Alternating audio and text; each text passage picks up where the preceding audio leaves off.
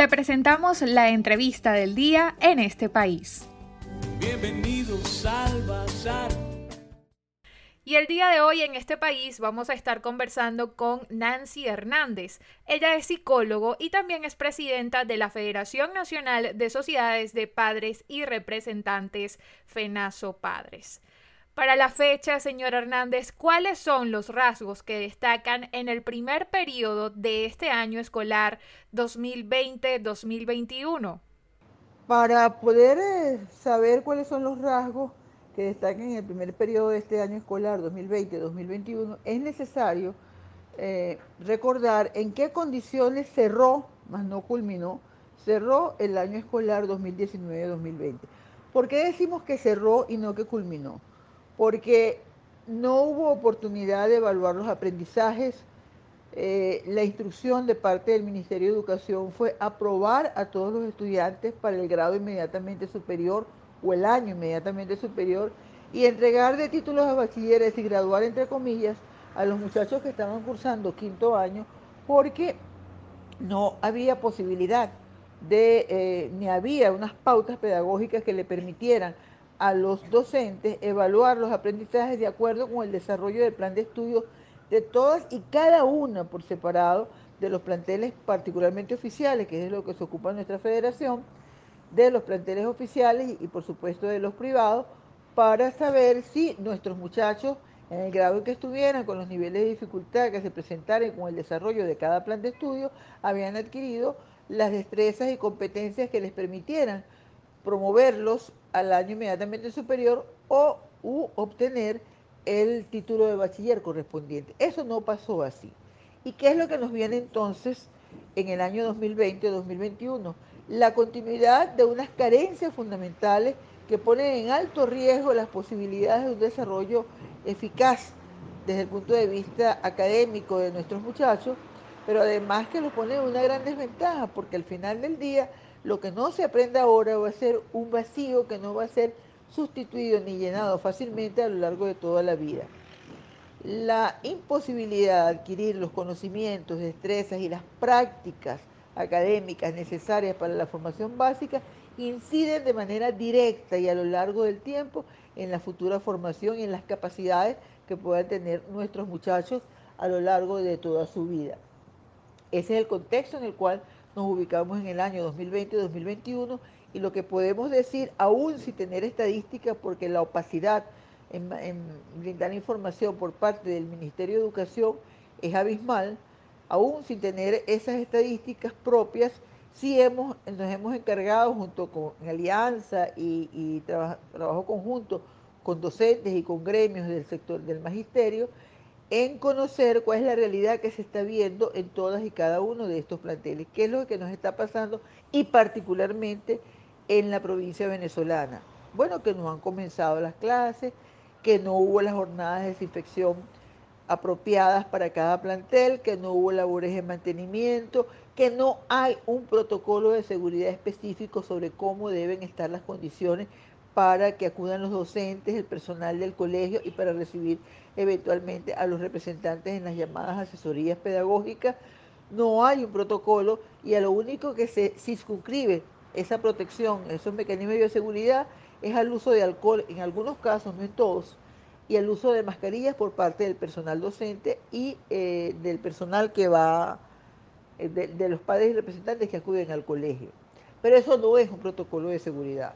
Entonces, en primer lugar, no hay condiciones para el inicio de actividades, puesto que el ministerio no ha dotado, no hay agua en los planteles, no hay electricidad, no hay quien limpie. Y la deserción escolar de parte de docentes, el abandono del oficio y a veces, muchas veces del país, ha sido sustituida por personal no calificado en el sentido de que no son docentes graduados, que por supuesto no están preparados ni académica, ni eh, conceptualmente, ni emocionalmente para el manejo de grupos y para la comunicación desde el punto de vista académico con los representantes y con los alumnos, y por supuesto carentes de todo lo que tiene que ver eh, la preparación y las herramientas para poder abordar el, aprendizaje y la comunicación a distancia. En este escenario, ¿cómo las fallas de los servicios públicos inciden en la modalidad de educación a distancia?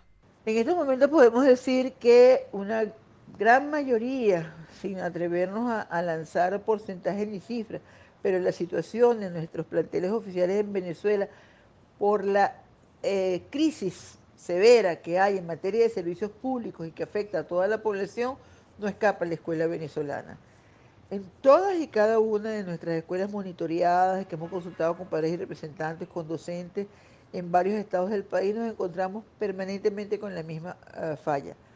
No hay servicio de telefonía, salvo en los planteles de Caracas, de Caracas, eh, el área metropolitana de Caracas. No hay servicio de internet y a esto no escapa eh, la ciudad capital ni los municipios mirandinos que están en el área metropolitana.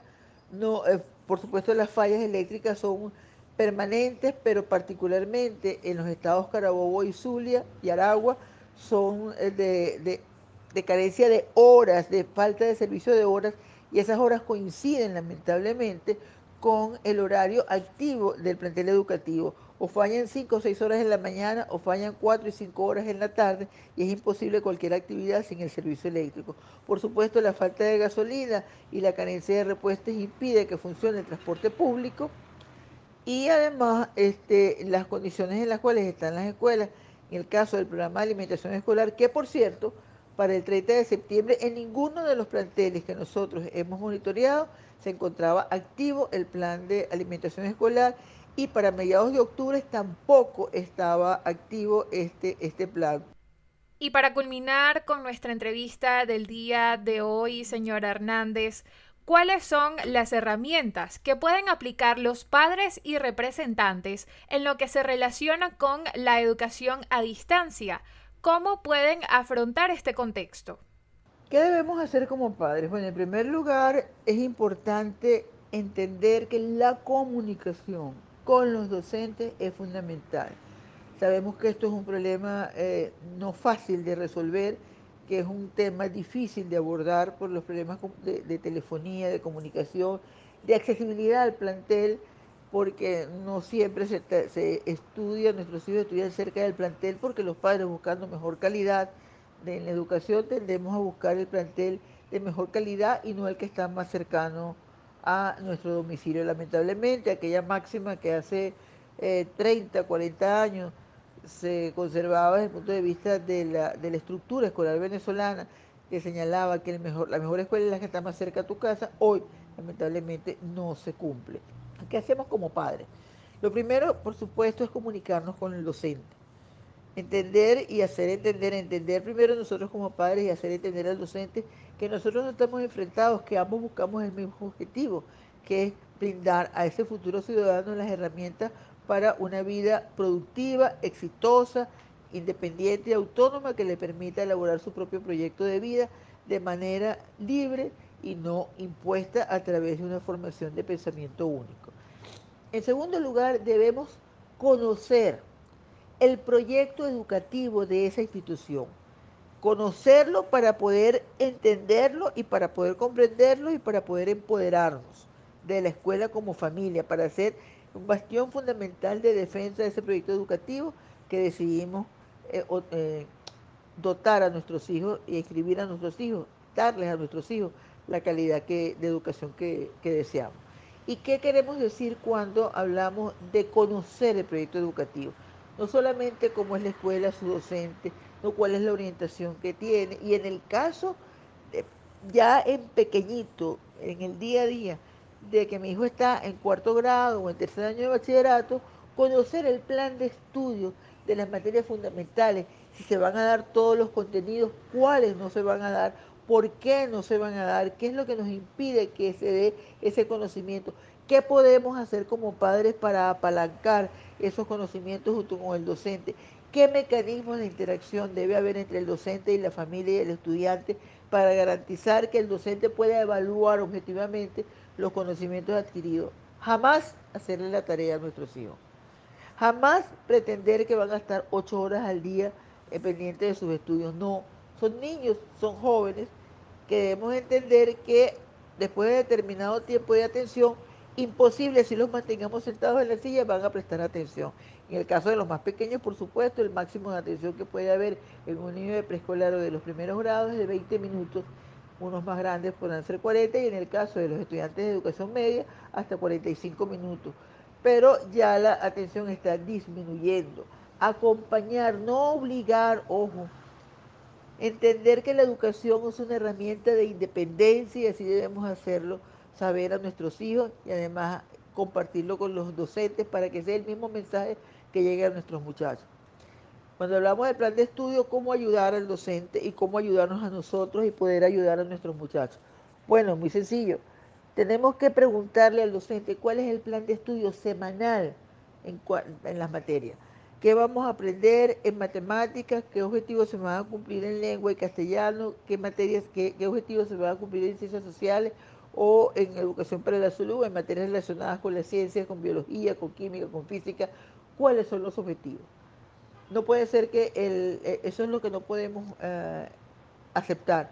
No puede ser que la formación de nuestros muchachos en este momento se reduzca a una lista de actividades sin el acompañamiento respectivo. Y agradecemos a Nancy Hernández, psicólogo y presidenta de la Federación Nacional de Sociedades de Padres y Representantes FENASO Padres, por su participación en el programa en este país. Con ella estuvimos conversando sobre este inicio de año escolar 2020-2021 y las condiciones para la educación a distancia. Para conocer más del programa en este país, visita nuestras cuentas en redes sociales, en Twitter e Instagram como arroba en este país radio, en Facebook en este país programa radiofónico y en la página web en estepaís.info.